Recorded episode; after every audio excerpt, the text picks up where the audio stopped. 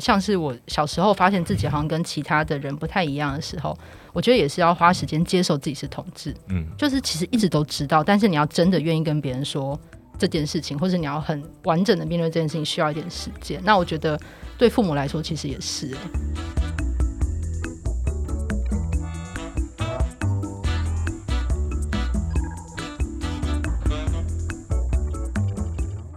家好，欢迎来到爱情练习生，我是炯炯。我是阿猫，哎、大家好久不见，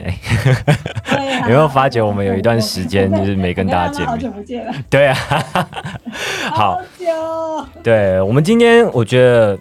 今天要聊这个主题，可以说特别吗？其实也不算特别，因为其实，在台湾现在的社现今社会当中，其实越来越多元了，所以其实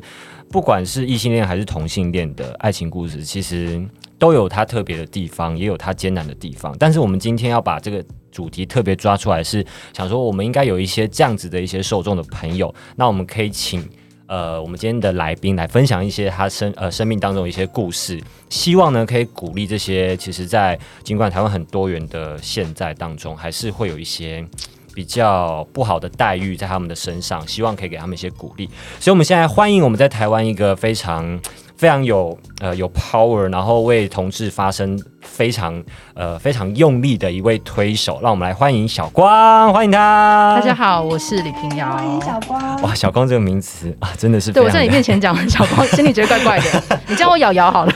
好好好，因为我叫小光，好像也觉得怪怪，我在跟我自己对话嘛，对 对嗯我要背你吗？还是 会背得动啊。可以试试？是先不要，先不要。对，因为呃，就是其实有很多听我们的听我们这个节目，就是因为我来听这个节目，很多都是也看过我的那个呃呃嘎嘎乌拉拉的这个同志乐爱情故事里面的这个小光作品来听的，所以我怕大家会搞混，还是我就叫你瑶瑶。嗯，请。对，那我们今天也要聊的也是就是请瑶瑶来分享一下，请瑶瑶来分享一下现在台呃现今台湾社会的这个同志的呃平权程度，相较于国外是、嗯呃大概是在什么样的呃比国外好，或是优于国外哪里这样子？我觉得台湾整体来说，像是之前在推动婚姻平权的时候，会有一个词，就是国外媒体写说我们是亚洲人权的灯塔。哦，对，所以我觉得台湾在亚洲的状况是前段版的，绝对是很前面的。嗯嗯可是我们就像从小的时候念书，你不会只跟后面的人比较啊。嗯嗯对啊，你如果要跟可能欧洲、美洲的各个国家比，台湾可能就会卡在一个有点尴尬的位置，就是因为即使婚姻平权通过之后，还有很多后面的配套并没有跟上。嗯就像可能呃，婚姻平权通过之后，很多人问说，我可不可以跟日本人结婚？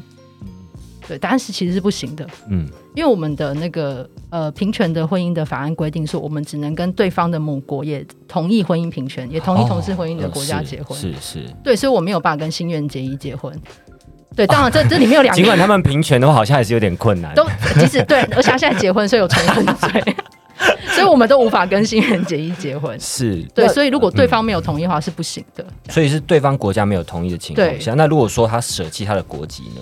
好像也是不行。哦，也是不行吗？对，因为你舍弃国籍，你就是没有国籍的人啊，就别别人说他如果嫁来台湾，或是来台湾，呃，他必须要一个国籍，有点像是早年台湾人如果跟美国人结婚，但美国同意婚姻平权的时候，台湾人可以依亲，可以得到居留权或者是绿卡。哦是，对，但台湾并还没有这个完整的配套。是，只是呃哎，那如果是两个外国人可以在台湾结婚注册吗？两个外国人呢？可是他们没有台湾的国籍，哦，对，了解。你就光想我有一个朋友去加拿大，就是在他们是在香嗯港，然后就去加拿大结婚。对。可是香港香港不还是没有过香港那一关啊？哦，我懂他回到香，港，他也是没有婚姻的。对呃，等于他的婚姻是无哦效的。对对对对他们没有，对对，他们没有，他们就是觉得，就是好像给对方一个，就是说在别的国家的一个法律的认可，嗯就是算是一个承诺吧，等于算是一个仪式。感的概念。对对，但是香港是没有，因为其实台湾的，你如果要讲婚姻的话，它进入行政体系，你就想，就像你调身份证，你要去户政机关办嘛。嗯所以假设你要去办登记结婚的时候，你没有那个证件是打不进去的啊、嗯嗯嗯，对啊，所以你两个外国人在台湾，光那一关就是你就不知道你要在哪里办这个手续。哦，原来是这样。OK，嗯明白。那目前的话，亚洲国家是只有台湾在同志婚姻是合法的吗？，对，只有台湾。所以哦，我以为我以为我认我以为泰国也是很开放的，之前好像还有一国通过，可能要查一下。哦，对，因为这一两年的变动很多。哦，对，但是台湾是最先进的。那我想问一下小光，就是说，就是呃，其实，在我的想法里呀、就是其实两个只要相爱就好了，就算是没有这个法律的这个关系。其实也不是真的这么重要的，那可能对我来说，是因为他随时就是我去户政事务所，或或是我去在香港，我就去去法院登记说我要排什么时候就是结婚就可以了。嗯但是我觉得在同性的这个两个人相恋的时候，就是这个法律关系会相对来说是更对他们来说是更想要的吗？还是说就是只要就是两个相爱的话，没有这个法律的支撑是可以的？所以嗯对应该说，呃，两个人相爱是基本，他们就是不管是异性恋还是同性恋，两个人相爱都是很基本的事情。只是，呃，为什么就是凭什么？为什么异性恋就可以结婚，呃，同性恋相爱就不能结婚？我想这是他们想要追求所谓人人平等的观念，是这个意思吧？对，而且我觉得就是它还有个点，是因为婚姻可以获得的保障是不一样的。对对对，对，然后之前嗯其实很多在讨论，基本上就是当你的伴侣，就是他们可能像是前几年有个非常红，是那个伊莎贝尔西比的那一对男同志伴侣，对，他们在一起非常久，然后但是他们在一起这么久之后，他们的关系并没有受到任何法律的保障，然后还有很多很现实的，例如说，呃。没有办法结婚之后，他们可能连探病权都没有。哦，对。然后还有遇过一些，其实哦前几年几有几个非常有名的官司，是他们明明交往很久，然后对方的家人也都知道，但是假设是 A 过世好了，但是房子是一起买的，房子在 A 的名下，但 A 过世之后，呃，他的家人是会把，因为继承权在家人身上嘛，所以他们会把 B 赶出去自己的家。等于说，因为他们没有法律的保障，对，然后那个打的非常久的官司，甚至还要把呃两个人相爱时候的情书跟信物都拿出来做证据。天哪！你看你连那个，然后所以就那个时候我就跟律师朋友开玩笑说，所以以后就那个时候婚呃同志平权婚姻平权还没有过嘛，然后就开玩笑说，难难道去任何地方都要合照吗？就证明他们在交往，天哪！对很多这种案例隐私哎，非常隐私啊。哇！所以就全部是对簿公堂，嗯，对，一个个拿出来看。这样，嗯那嗯、呃就是瑶瑶在瑶瑶，我相信瑶瑶在成长的过程当中，也也有因为性向的问题，嗯。应该有就是很有一些不同不好的待遇吧。是，呃，可能一般的，比如说同志的朋友，不管是男生还是女生，嗯嗯。有没有就是你跟他们有比较，他们比较能够亲身体会的一些经验，然后嗯。你可以愿意分享给他们知道，嗯。然后告诉他们怎么样去在当下调整你自己的心态，或者是嗯说，可能有些人他还没有遇到这样的状况，但是他也还在怀疑自己的性向嗯啊，或者是他喜欢，不管是他喜欢男生还是女生，他可能将来会面对到的事情。嗯，我觉得我这一辈的人成长，或者是可能更之前的前辈们的成长经历，一定会遇到很多很可怕的事情。然后加上台湾现在虽然还在很努力的进步中，但是即使我到现在哦，我之前一六年的时候出了一个呃，就是写两个女生的爱情故事的小说，然后后来出散文，然后我这几年其实很尽力的，只要有机会我就想办法去学校演讲。然后你都想哦，很多小朋友都是两千年之后出生的，嗯嗯他们遇到的状况其实跟我小时候差别不大、欸。我每次都觉得非常震惊，他们已经是生长在同婚之后的时代了，他们遇到的状况还是一样。然后你就想，就是那些性别气质比较阴柔的男生，他可能不一定是男同志，他就是不喜欢一般男生喜欢的东西，他们依旧受到欺负。然后还是有很多女生因为剪短头发，所以被骂。对，然后打扮不那么女孩子的时候被骂。对我觉得那个基本上的那个所有的那个牢笼，或是我们想象那个框架，其实都还在。现在就是嗯嗯嗯婚呃婚姻的这个法律是一个进步嘛。然后我之前会做一个形容，就是我觉得这个整个平权的历程很像一列火车。我们就是因为那个火车头名为婚姻平权的火车头，它通过了，但是后面还有很长很长很长的车厢。嗯。然后还有很多东西需要改善，嗯。例如说可能性别平等教育法，因为叶永志嘛，因为叶永志之后，我们台湾有性别平等教育法，可是学校们怎么教，然后跟这些孩子们回到家里，他的，家原生家庭，原生家庭怎么样跟他讨论的，对我觉得那个影响会非常大，那绝对不是你一堂课就说哦我们要平等哦这件事就过去了，对啊，就是我觉得那个还有很多。就是整个社会要一起把那个防护网建起来，然后台湾其实现在有很多的 NGO 在做这件事情，例如说，呃最悠久的老牌同志组织就是热线嘛，台湾同志咨询热线。对，然后我我跟他们有合作，然后还有另外一个是那个，因为同婚通过之后，它改名叫彩虹平权大平台。嗯，对，就是一个会从呃热线做了很多活动，他们有很多志工。然后现在因为疫情期间呢，他们本来做的很多活动是找青少年同志可以出来聊天啊，让他他们互相认识，知道说，哎，其实世界上。有很多跟你一样的人，嗯嗯，因为我之前在做访谈的时候，你会发现有一些可能四五年级生以上的同志们，他们都一定会讲出一句话，就是他从小到大都以为世界上只有他一个人是这样，因为那时候也没有网络，然后没有其他的连接，他们一生都以为自己是那样。对，然后热线也在做这种青少年同志的活动，然后可是因为疫情，他们出不了门，哦，对，然后就要在家里。对，然后可能所以也没有改线上的方式这样子。改线上会有个状况，就是他们不一定拥有自己的电脑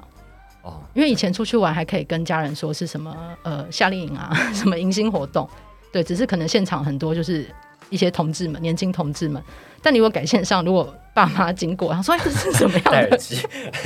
哎，这是什么样的一个团体？这样，对，就是可能不够有隐私的孩子们，可能就无法参与。嗯，对。那瑶瑶是从什么时候开始，嗯，觉得自己应该要踏出来为同志发声？嗯，有什么样的动机吗？我觉得，因为小时候有个这么很漫长的挣扎的过程，然后我之前散文有写一段，就是关于我出柜跟我妈真正和解，那中间是经历了大概十八岁到二十八岁的整整十年，中间还有很多冷战，而且我我我有就是写说，我反省一下，我不应该在那时间点出柜，因为我是在考上台大的时候。我妈很开心，我就跟她说我是同志，心里以为可以抵消，就是把她灌进冷水，再把她灌进热水。对，因为他就说啊，你考上大学，而且是台大，你可以交男朋友了。那我就跟他说，呃，就是就跟他讲说，可是我可能没有喜欢男生，就是啊，应该让他开心再久一点。对啊，那那就是那一段 那一段小小日子，你是怎么度过的？我后来有一段时间是跟我妈是真的没有在讲话跟联络，而且我又是。单亲家庭独生女，对，所以那时候冷战持续非常久。然后，如果要给之后的小朋友一些建议，我一定会给建议是，一定要想办法，就是呃，经济独立。嗯嗯，对，就是我这这是否就是如果你的原生家庭点赞很困难，很像玩游戏嘛？有些原生家庭是非常困难的。我有听过，就是访谈过实际的例子，是他的家人怀疑他是女同志，他爸妈找征信社跟踪他，所以他爸妈跟这个。跟这个人谈要就是问对方是不是同志的时候，并不是说哎你是同性恋吗？不是，他是拿出照片放在桌子上。天哪！问女儿说你跟这个人什么关系？你们为什么牵手？你们为什么？对，就是很搞刚的一个跟监。然后有遇过很多很多朋友的亲身经历是他们会被赶出家门啊。嗯，你如果真的遇到困难模式，就是我觉得就是那个日剧嘛，逃避可耻却有用。对，就是不要跟原生家庭硬着干，然后一定要找到自己的支持系统。就是很多朋友可能是支持你的，或者是有一些组织你在里面可以认识跟你很接近的人。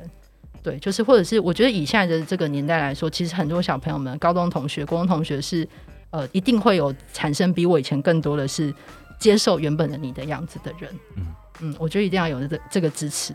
对你不要一个人很孤独的走这个夜路。嗯，我不知道会不会有妈妈或爸爸们在听我们的节目。对我觉得，嗯，我也不能说一定要你们去接受自己的孩子们是可能是谈男同志或女同志这件事情。但是我觉得，毕竟他们都是你的小孩。虽然我现在还没有为人父母，对，但是我觉得毕竟他们都是你自己的小孩，所以赶出家门这件事情，我是觉得有点，嗯，呃，激烈。希对，希望你们。不要做出这么激烈的事情，对啊，这样子。因为我后来其实也会想，因为像是我小时候发现自己好像跟其他的人不太一样的时候，我觉得也是要花时间接受自己是同志。嗯，就是其实一直都知道，但是你要真的愿意跟别人说这件事情，或者你要很完整的面对这件事情，需要一点时间。那我觉得对父母来说，其实也是哎，对他们也需要一点时间。对我会做一个譬喻，就是那个我觉得出柜的这个历程，并不是像一个一个半小时的电影。对，我觉得它很像是那种明视或三立那种一千多集的那种 那种剧情，就是你要对你要吃对大概要吃一千顿饭，然后那个情节才会推进一点点。嗯，那我觉得出柜的历程可能像是这个。嗯，对我我有听过，就是呃，你他跟家人出柜，然后他妈妈就跟他说：“啊，你我看不出来吗？”哦，对，也有非常顺利的男孩子，嗯对。然后我相信这个家长会越来越多，嗯但是我觉得那个遇到困境时候的接受，就是每个人都会有自己的历程。对啊，刚刚瑶提到，就是因为我其实也被猜测过，因为我单身很久了。那好，呃先跟你做一下前提哦，他是而且曾经我也，是应应该要是适婚的年纪。我有听你们前几集，我知他是，曾经单身过，所以其实还有渣男渣女的部分。对，当然当然，所以其实就是说，呃，真的也有人问过我嗯同样的问题啊，当然比较多都是朋友问，就是我觉得我的亲朋好友们就。其实他们可能也不会想要去想那个方向。那我其实想要就是说，呃，问瑶瑶的是，呃，我其实很多的朋友呢遇到的情况都是，他们其实刚开始都并不知道自己。呃，是喜欢女生的。那同时间，他们也有跟男生交往，然后呃，有几个甚至都结了婚的。嗯然后不管他是嫁给了男生或女生，或者是呃嫁给了男生或娶了女生，就是他们都是先跟异性在一起的。那他们就是在录，就是自己的这个就是喜好的，就是对于异应该说异性然后就是说的喜好上。呃，或者是同性喜好上是慢慢的去摸索，才有一个比较明确的知道说，哦，原来其实我是喜欢女孩子的。可是到现在我认识他们这么久了，他们其实都不是很愿意承认自己是喜欢，呃，比方说我的女性朋友，他们不都不愿意承认自己是喜欢女孩子的。所以，呃，我就是想要请问瑶瑶，就是关于像。我相信应该有很多人，他们其实并没有很明确的自己知道喜欢是同性还是异性。那他们就是在自我的探索的路上，就是你有什么建议吗？嗯，我觉得这件事情就是性倾向，我觉得它是一个光谱，它其实是。没有一定就是切下去，这边一定是同性恋，这边是异性恋这件事情，而且还有很大部分人可能是双性恋，嗯，然后无性恋、泛性恋，那个 LGBT 后面那个 plus 东西已经越来越多了。那我觉得有部分状况是社会文化，很多时候它没有让大家知道你可以喜欢任何一种你想喜欢的人，所以才会导致很多人是很晚才听说的。我有朋友可能是。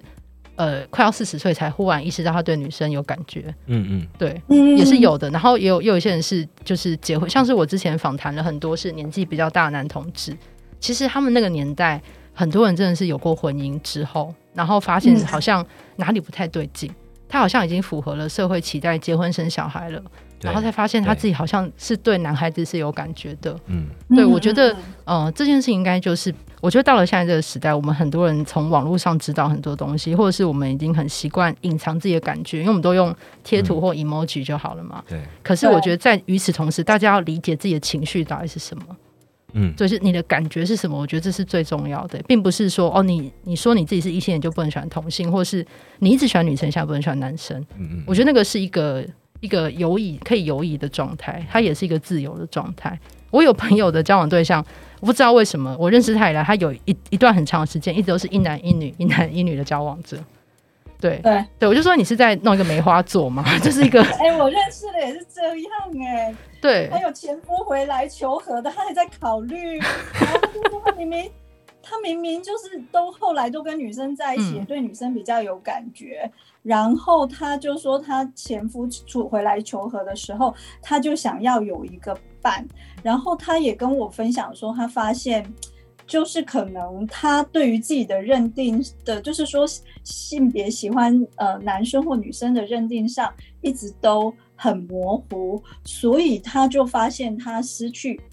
爱人跟付出的勇气，他就觉得前夫来找我，他可以比较简单跟轻易，是因为他不用再受伤了。所以就是那种很害怕受伤去追求爱的勇气，其实是会渐渐减，就是会越来越减少，因为他们觉得就同性的铺是比较少的，勇敢的同性的铺又会越来越，就是越不容易找，对。我觉得在台湾，或者是就是我们现在迈向很努力，从亚洲的平权灯塔迈向，就是世界各地都可以都可以一直拓展出去的一个平权状态。我觉得好像是那个应该会越来越多人勇敢的面对自己。对，对我觉得不管是同性异性都是，因为很多异性恋是困在不快乐的关系里面。对，那对于可能同性恋他的状况来说，他的很多压力是社会上四面八方的。对，对，我觉得可能是状况不一样，但是那个基本上你的感觉是什么，那个东西是骗不了人的。对我也有嗯。听说有朋友，就是我有认识的朋友，他以前就是一路都交女朋友，那他后来跟一个男生结婚，然后他就是跟我们聊，他就说因为这件事太容易了，就是他作为一个一个貌似异性恋的女生，她跟一个男性结婚这件事太简单了，她只要顺着嗯。社会、社会的期望，对，然后就好好就没事了，哦。对，好像他达成了一切的标准，对是哦，而且因为他之前都交女朋友，嗯，然后不管他女朋友条件再好，他父母都有意见。但他一交男朋友，他父母就觉得哦，好像没什么问题，就是、哦，所以等于说他也算是他算是妥协这件事情，对对。那我觉得这也没有快乐吗？对啊，我也不敢问他，不，有啊，他看不纠结。他看起来蛮快乐的。好对我觉得就就是大家会在各种平衡之中找到自己对对，想要走我觉得的。是嗯对，那越级打怪也是一个可能，这样对啊，对。哎，对啊，那我刚刚刚好像没有问完那个问题，就是呃，瑶瑶那当初是怎么样决定嗯踏出来，哦，呃，为大家发声的？嗯，对，我觉得好像是呃，在前几年，可能前几年那个时候，婚姻平权法案都还没有在推，就是更之前就比较有接触到一些社运相关的运动。那它当然不仅限于同志平权，它可能也有男性、女性平、男女平权等等。然后到后来，呃，二零一六年出了第一本书《向光植物》的时候，然后那时候在台湾各地办了很多宣传的，尤其是独立书店办很多签书会跟活动。然后那时候很神奇的是，每一场活动最后都很成为一个 很像一个树洞大会，就是会有很多人跟我们说他们的故事。哦，对，然后是我我去我可能去某一个外县市宣传的时候，然后我常常常常这种活动，尤其是二零一六年那个气氛，你知道那个法案都还在还没有推出来，或者是很多前期的讨论，然后场活动结束之后，没有人问问题，但是一宣布结束之后，所有人都在站在场场地的各个角落等着跟你一对一的讲话，所以活动的本身像是一个座谈会的概念，对，它其实是座谈会。哦，然后但是就会发生很多事情，例如我印象很深刻的是一个，呃，我去南部签书，然后他从很远的地方开车来这里，他要跟我说他是哪里人，我刚刚说，哎、我过几天就要去了耶。他说对，但他怕遇到认识他的人，然后来我的活动，他会怕人家以为他是同志，可是他其实就是同志嘛。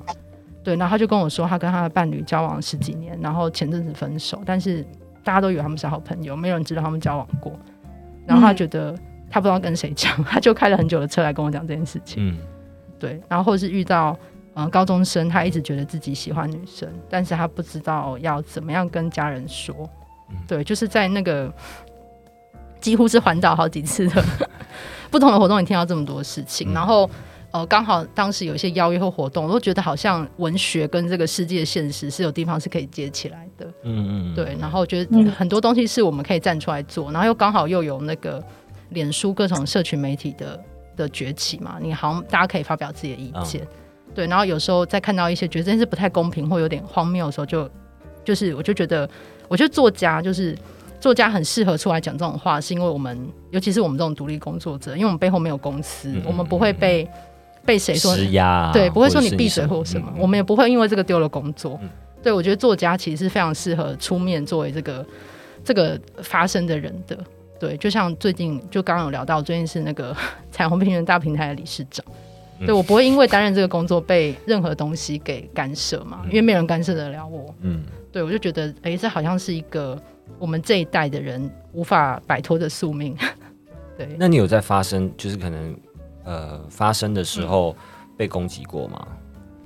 我有在那个，就是前几年，就是整个公投前夕，不是有很多活动造势嘛，然后互加盟有很多现场的活动嘛，嗯嗯嗯嗯。然后我真的对于他们是谁太好奇，我其实去了非常多场互加盟的活动，对，然后也被骂过脏话，然后有被就是被推挤、被肢体攻击。我去的一场是我有认识人被飞踢到肋骨断掉，但我们这里就还好，对我们刚好就是逃过，我们就是受了非常多言语攻击，对，然后甚至还差一点被围起来嘛。嗯然后我们被骂得非常惨的时候，我们都笑嘻嘻的回回去嘛。然后就离开现场的时候，我们是一群人。那离开现场的时候，是我们里面的异性恋朋友哭了，因为他从小到大没有被这样骂过。嗯可是我们在现场被骂的东西，是我们从小大家都听得很习惯的，对啊，什么嗯。娘娘腔啊、娘炮啊、男人婆啊、不男不女。我说 我听的少了吗？这么 low 的东西，从小到大听那么多，你现在有一点新的创意，对你没有新的词可以骂我吗？再来，再来，就是很想 像倒车，再来，再来。所以就是呃，陪伴你们去的异性恋朋友，就是第一次受到这么大的冲击，就对。了。对，然后离开，就是我们还记得是中正纪念堂有个百亿人的场，然后他出去就哭了。对，然后我们还在笑嘻嘻的说要去吃什么东西，没有注意到他在哭。天哪！对，然后或者是很多是总统府前有几次是，我觉得那比较伤害的是他们来了很多牧师，然后在祈福的那一场。哦，对，就是有一个香港纪录片导演有拍了，香港的导演，哎，哦，是有个纪录片导演，然后有拍到一个香港来台湾的牧师叫牧者。对，然后我觉得那个支持同志的教会跟支持同志的牧师在中间受到很大的压力，嗯，因为他是在香港他发表支持同志的言论之后，没有教会要聘请他，他才来台湾的。